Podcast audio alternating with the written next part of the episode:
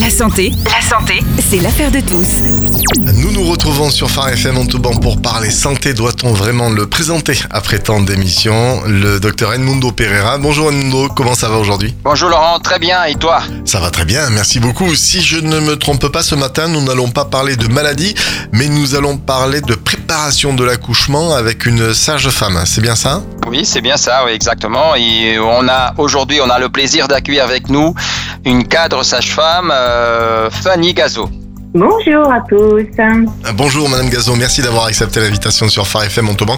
Il est temps pour moi de m'éclipser. Je vous laisse l'antenne. Bon, de toute façon, merci beaucoup Fanny de ton temps de venir parler, euh, nous expliquer un peu pour la préparation pour la pour l'accouchement. Avant d'attaquer les questions, est-ce que tu peux te présenter?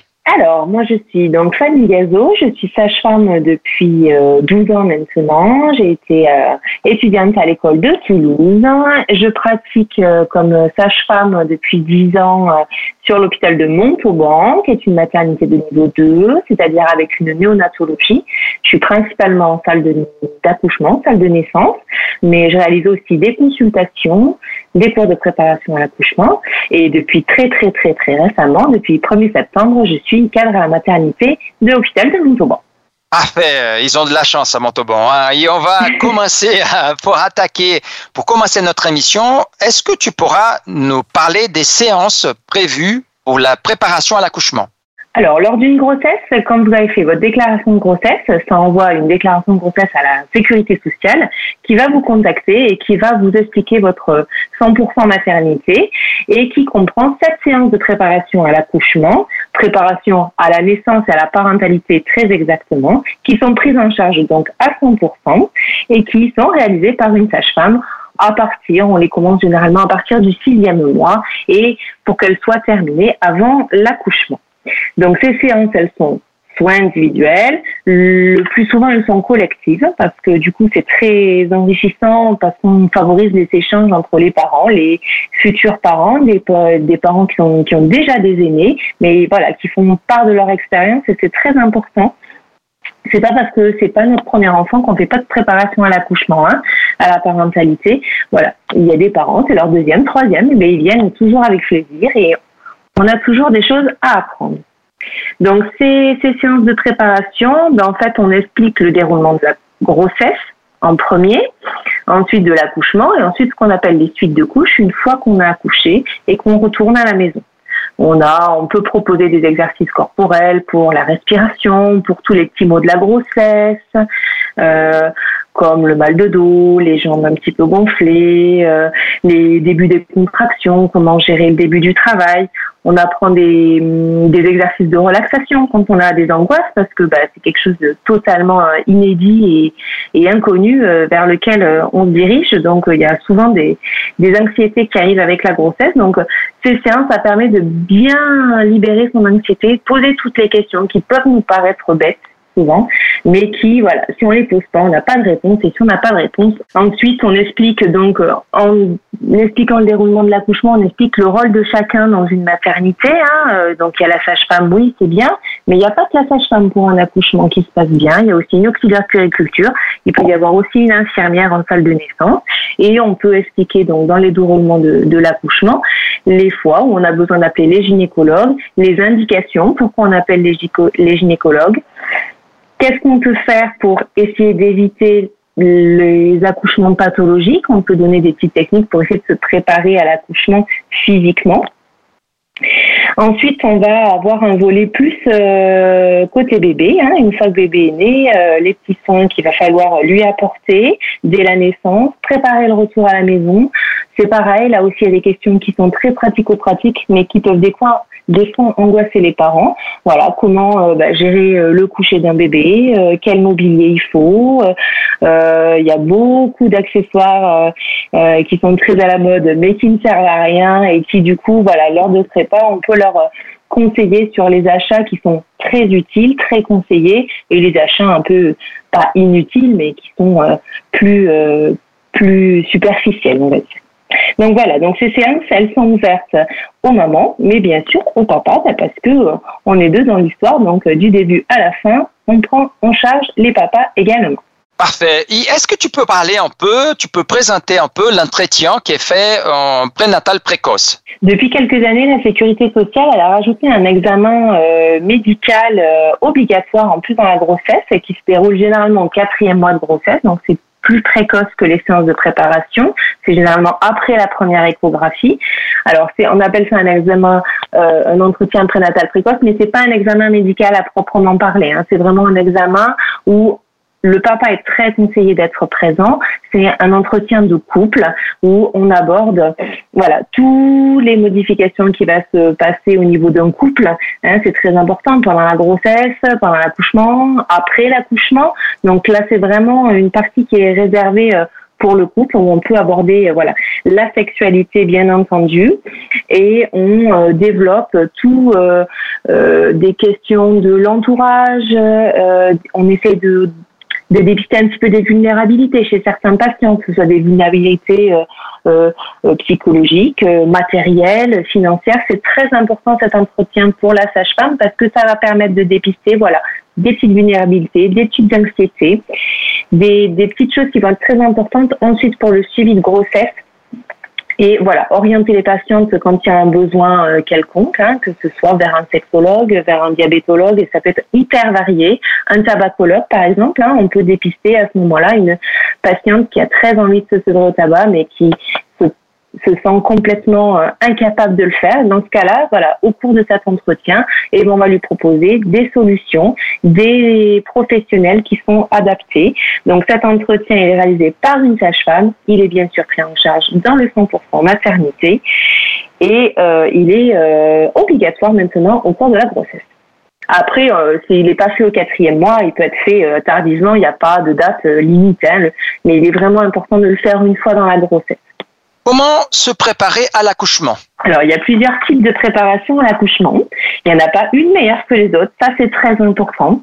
Hein. il, faut, euh, il faut vraiment euh, se connaître et euh, savoir avoir identifié ses besoins. Hein. Donc, on a on a ce qu'on appelle la méthode classique, hein, ce sont les séances, donc comme on disait, individuelles ou en groupe avec euh, des, euh, des sages-femmes, mais il peut y avoir de l'aptonomie. Alors c'est là, c'est toute une gestuelle avec euh, le toucher du ventre de la mère par le père et par la mère pour installer une relation in utero avec avec son bébé. ça peut être une, une une technique de préparation. Il y a la sophrologie pour les gens qui sont très angoissés, c'est très important. le yoga prénatal. Souvent, les, les patientes assez sportives, elles préfèrent une méthode de, de préparation qui sont un peu plus dynamiques. Donc, il y a le yoga, par exemple. Il y a l'aquagym. Après, il y a des plus artistiques comme le chant prénatal. Il y a de l'art-thérapie. Enfin, voilà. Je veux dire, il n'y a pas de, a pas de technique meilleure que les autres. Ça, c'est très important. Dans toutes les méthodes de préparation à l'accouchement, sera abordé tous les thèmes qui sont, euh, on va dire, imposés par la sécurité sociale, même si la technique diffère. Euh, toujours les, mêmes sujets vont être abordés d'une manière différente en fonction des besoins de chacun. Dans le cas qu'une femme a une césarienne, est-ce qu'elle peut avoir dans la suite un accouchement par voie basse, un accouchement par voie vaginale? Donc ça, c'est une question qui revient très régulièrement dans les cabinets de sage-femme. Donc effectivement, les... c'est un sujet qui est abordé pendant les cours de préparation, hein, ce qu'on appelle les voies d'accouchement, les possibilités d'accouchement, en fonction de voilà si on a un précédent de ce qu'on appelle euh, d'une césarienne, donc d'une cicatrice sur l'utérus. Donc il y a un risque qui est supplémentaire qu'il faut prendre en compte, mais euh, on prendra toujours en compte euh, pourquoi a été faite la césarienne, quel motif, euh, quand dans le travail elle a été réalisée, est-ce que ça a été en début de travail, est-ce que ça a été en toute fin de travail, euh, est-ce qu'elle est récente, hein? si c'est une césarienne qui a moins d'un an, il y a plus de risques que la cicatrice soit moins, pas moins cicatrisée, mais moins résistante. Il faut qu'on prenne en compte le poids du bébé, euh, si c'est un bébé qui est estimé euh, un peu plus gros que les courbes, c'est un risque supplémentaire de ce qu'on appelle de rupture utérine. Hein. C'est toujours le risque qu'on va euh, qu'on va essayer de, de, de minorer en prenant tous les facteurs de risque. Si c'est une dame qui a déjà accouché, euh, voix basse, par exemple, pour un premier bébé, deuxième bébé, elle a une césarienne, troisième bébé, on peut lui proposer une voix basse parce qu'on sait que déjà, c'est une dame qui sait accoucher. d'accord? Elle a fait son épreuve du travail, ce qu'on appelle. Donc il y a plein de, il y a plein de facteurs qui rentrent en compte pour prendre une décision d'un accouchement voix basse, mais dans la plupart du temps, on peut effectivement accoucher voix basse après une césarienne et on peut même déclencher un accouchement. Hein, ça c'est important aussi, c'est souvent une question qui revient. On peut également déclencher le travail, même s'il y a une cicatrice. C'est d'autres méthodes de déclenchement, ça c'est pareil, hein, c'est un sujet qui est, très souvent abordé euh, dans les cours de préparation. C'est les types de déclenchement. On a nos auditrices qui ont envoyé souvent cette question. Euh, Qu'est-ce qu'elles peuvent faire pour éviter les déchirures lors d'un accouchement? Alors, il y a une préparation qui est très importante, c'est ce qu'on appelle le massage périnéal. Donc ça, c'est une technique qui n'est pas compliquée du tout, hein, qui est abordable vraiment à tout le monde, qui sera la plupart du temps abordée par la sage-femme lors d'un examen gynécologique ou lors d'une séance de préparation à l'accouchement. Il faut avoir une conscience de son corps qui est importante quand même. Il ne faut pas avoir de tabou. Souvent, ça peut être euh, un frein à, cette technique. Mais ce qu'on appelle le massage périnéal, donc il y a des huiles spéciales, des huiles qui assouplissent le périnée, parce que cette partie du périnée, là, entre le vagin et l'anus, qui peut être très musclée chez certaines patientes ou très détendue chez d'autres, dans tous les cas, si on le masse avec une certaine gestuelle et de l'huile, alors ce qui est très important, c'est de le faire tous les jours. Alors, dix fois par jour, ça ne sert à rien, mais s'il est fait une fois par jour à, à environ euh, euh, depuis le sixième mois jusqu'à la fin de l'accouchement, euh, voilà, c'est quelque chose qui permet de limiter les déchirures. Après, il y a certains périnées, musculairement parlant, hein, qui seront plus à même de déchirer.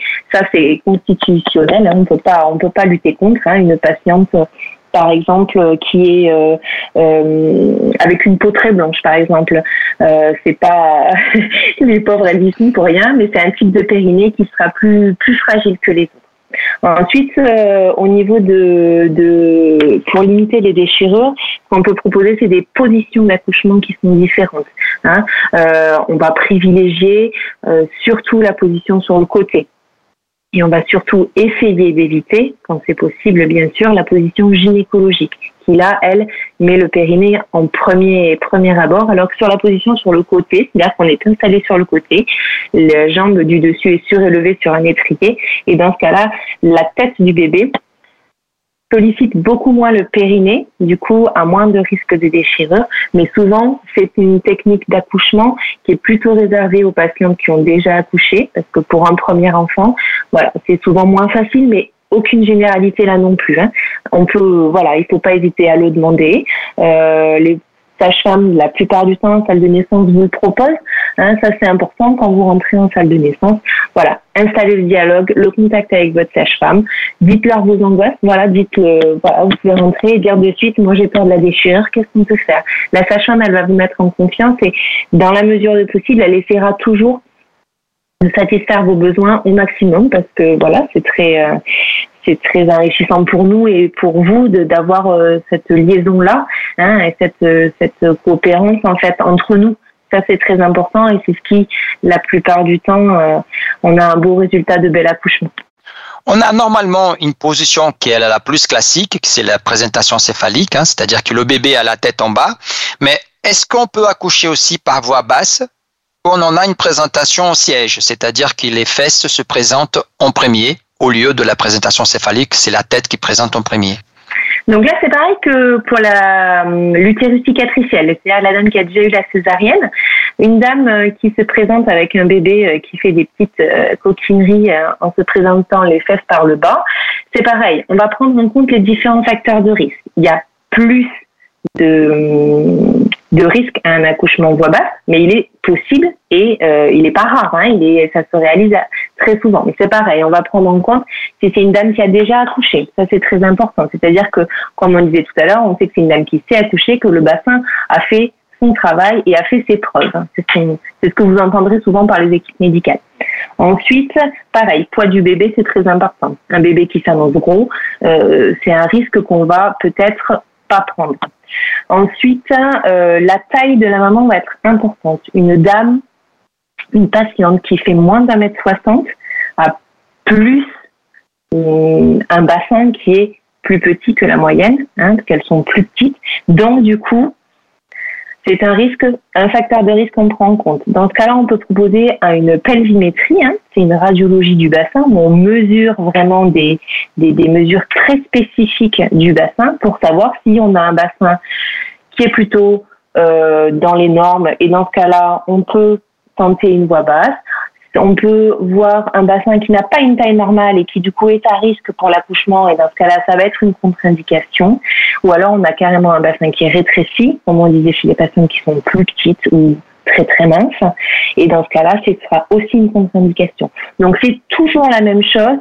Quand il y a des spécificités euh, comme la cicatrice sur un utérus, un bébé présentation du siège, ça se décide en staff médical après analyse de tous les facteurs de risque et ensuite, on donne toujours le choix aux patients. Ça, c'est extrêmement important.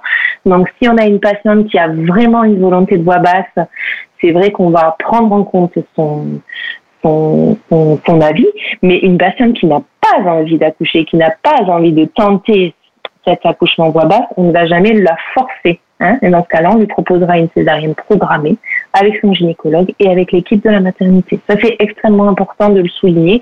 On ne vous obligera jamais à accoucher voix basse d'un bébé en siège ou d'accoucher voix basse après une césarienne. Si ce n'est pas ce que vous voulez, on ne peut pas vous imposer ce choix-là. C'est vous qui êtes acteur de votre décision et qui choisissez votre mode d'accouchement. Voilà, vous avez envie, on essaye, on fait tout ce qu'on peut, on essaye. Si c'est trop dangereux, on vous dit. Et si on peut, on le tente ensemble on a une auditrice qui demande comment vous faites pour calculer la date prévue de l'accouchement. Alors, ça, c'est une question toujours euh, très, très problématique. Donc, nous, sages-femmes, équipe médicale, on parle en semaine d'aménorrhée, c'est-à-dire semaine sans règles. C'est pour ça que toujours la première question quand vous passez, quand vous avez passé un cabinet gynéco, c'est depuis quand date vos dernières règles. Et c'est très important parce que les dernières règles arrivent et 15 jours après, dans un cycle qui est normal, régulier, on va dire chez 80% des femmes, arrive le 15e jour.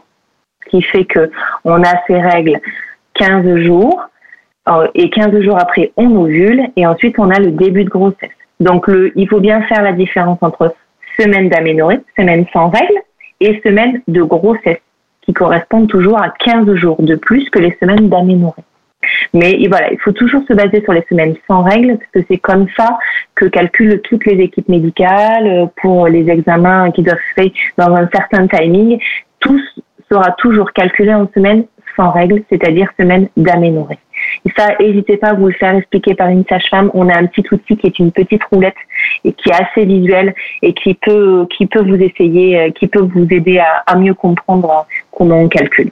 C'est quoi un déclenchement artificiel du travail et pourquoi on le fait, dans quelles conditions on le fait? Pour le déclenchement artificiel du travail, il y a deux indications. Il y a une indication qui est médicale. Pour la maman, il y a un risque pour la maman ou il y a un risque pour le bébé de rester plus longtemps euh, in utero. Dans ce cas-là, on propose un déclenchement pour mettre un terme à la grossesse. Euh, par exemple, ça peut être un bébé qui ne grossit plus. Ça existe, un bébé qui ne grossit plus, qui a plus besoin, qui n'a plus ce qu'il lui faut. Dans ce cas-là, il vaut mieux qu'il soit dehors que dedans. Dans ce cas-là, on propose un déclenchement d'indication médicale. Ça peut être, par exemple, vous n'avez plus de liquide amniotique. Ça arrive aussi en fin de grossesse. C'est pas quelque chose qui est grave. C'est quelque chose, voilà, justement, on met en place des surveillances qui sont spécifiques. Mais quand à un moment donné, les curseurs sont plus dans les normes, il vaut mieux déclencher. Dans ce cas-là, on vous le propose. Il y a aussi les déclenchements qui sont d'indication non médicale. Ça peut être comme euh, l'indication organisationnelle. Ça, c'est important. On le prend souvent en compte quand même dans les, dans les structures. Par exemple, une femme de militaire, c'est important son mari part euh, en mission euh, dans un mois, on essaie de faire accoucher cette dame un petit peu avant le terme pour que le papa soit là à l'accouchement. Ça peut exister. Ça peut être organisationnel. Une maman euh, qui est déjà avec trois enfants, qui a besoin d'organiser la garde de ses grands, de ses aînés pour pour organiser un accouchement qui soit en sécurité. Ça peut être aussi une indication organisationnelle.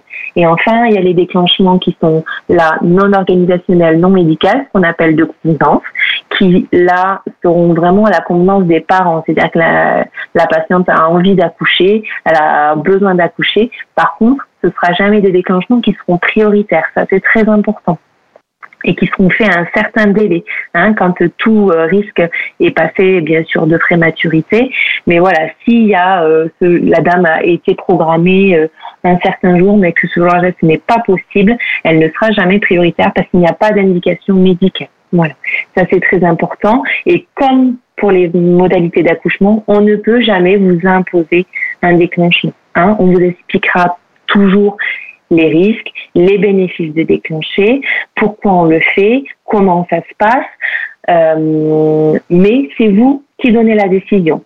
Oui, j'ai bien compris les risques qu'il y a, mais j'ai pas envie d'être déclenché. On le voit, on est confronté à ces situations. Mais parce que c'est surtout une part de peur généralement qui prend qui prend qui prend le devant. Donc c'est pour ça que c'est très souvent abordé et euh, pendant les, les cours de prépa pour justement si ça nous arrive, quand on arrive en consultation, ben on n'était pas prévu, on n'était pas, on n'était pas organisé dans notre tête à venir accoucher sur ce jour-là. Mais voilà, je suis venue en consultation, il n'y a plus de liquide, on me propose un déclenchement, qu'est-ce que je fais? Donc voilà, on vous explique les risques, les bénéfices, pourquoi on le fait. Et ensuite, on vous explique les différentes techniques. Hein, comme je vous disais tout à l'heure, suivant les antécédents des patients, il y a différents types de déclenchements. Il y a les déclenchements avec des hormones, qui vont être là contre-indiqués pour les dames qui ont déjà eu des césariennes. Donc les déclenchements avec les hormones, il y a deux formes, soit décomprimés, soit un petit tampon intravaginal qu'on met en place pour 24 heures, qui va lancer des contractions, qui va diminuer la longueur du col, qui va faire toute une étape de maturation avant la mise en travail. Ensuite, on a un type de déclenchement qui est directement en salle de naissance. Hein. Ça veut dire que c'est une patiente qui a déjà ce qu'on appelle un col qui est favorable, un col qui est déjà ouvert. Dans ce cas-là, on fait une perfusion. On pose assez précocement la péridurale quand elle est souhaitée, bien évidemment. Hein. C'est toujours pareil. N'impose jamais euh, l'anesthésie ou pas. Et ensuite, il y a une dernière technique de déclenchement qui est le ballonné. C'est un, une, petite pompe qu'on insère au niveau euh, du col de l'utérus. Là, c'est qu'une action mécanique. Il n'y a pas d'action d'hormones et c'est l'indication pour les antécédents de césarienne qu'on appelle les utérus cicatriciels. Il y a moins de risques euh, au niveau médical de rupture utérine. Voilà, toutes ces techniques, elles sont aborder euh, en préparation à l'accouchement. Le jour où on vous propose un déclenchement, on peut aussi vous laisser le choix de la méthode de déclenchement. Voilà, toujours, euh, j'insiste là-dessus, mais c'est vous qui choisissez, on ne vous impose rien. Voilà, ce qui est très important, c'est que vous ayez eu toutes les informations donc de les avoir déjà entendus un petit peu en cours de prépa, ben, ça dédramatise un petit peu.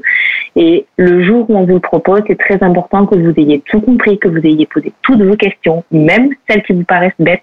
Mais avant de dire oui ou de dire non, voilà, il faut que vous ayez eu tous les éléments en votre possession. C'est parfait, Fanny. En plus, tu nous as apporté énormément de renseignements. Un grand merci. Est-ce que tu vois des points qu'on n'a pas abordés et qui tu penses qui c'est important? C'est vrai que tu étais complète là, tu as décrit beaucoup de choses, mais est-ce qu'il y a un point particulier? euh, Est-ce que tu beaucoup que j'avais sur ma feuille. Est-ce que tu, tu as un point particulier que tu veux développer, qu'on n'a pas parlé, que tu penses que c'est important? Non, là, c'est vrai qu'on a, on a tapé l'âge quand même, hein on n'est pas trop mal. ouais, on n'a pas parlé. Après, si tu me permets, je veux rajouter quelque chose par rapport à la consultation d'anesthésie aussi, qui est, qui est, qui est prévue, hein, que les femmes doivent passer. C'est à ce moment-là, et tu as, tu as bien évoqué concernant l'histoire de la péridurale. Euh, cette consultation, je me permets de, de, de prêcher par ma paroisse, hein, elle est très importante parce que c'est l'occasion que vous allez voir le médecin anesthésiste, pas forcément le médecin anesthésiste qui va s'occuper de vous, mais un médecin anesthésiste qui va vous expliquer toutes les techniques la péridurale, l'arrachianesthésie si au cas où c'est une césarienne ou il a une césarienne. C'est aussi euh, une consultation très importante et qu'il faut essayer d'y aller parce que malheureusement de temps en temps on voit des femmes qui viennent pas à la consultation. Voilà, ma petite Fanny, un grand merci de ton temps, de félicitations pour ton poste. J'y répète, le CH de Montauban a beaucoup de chance de t'avoir comme sage-femme et comme cadre maintenant. Hein. Tu sais que c'est toujours un plaisir de travailler avec toi.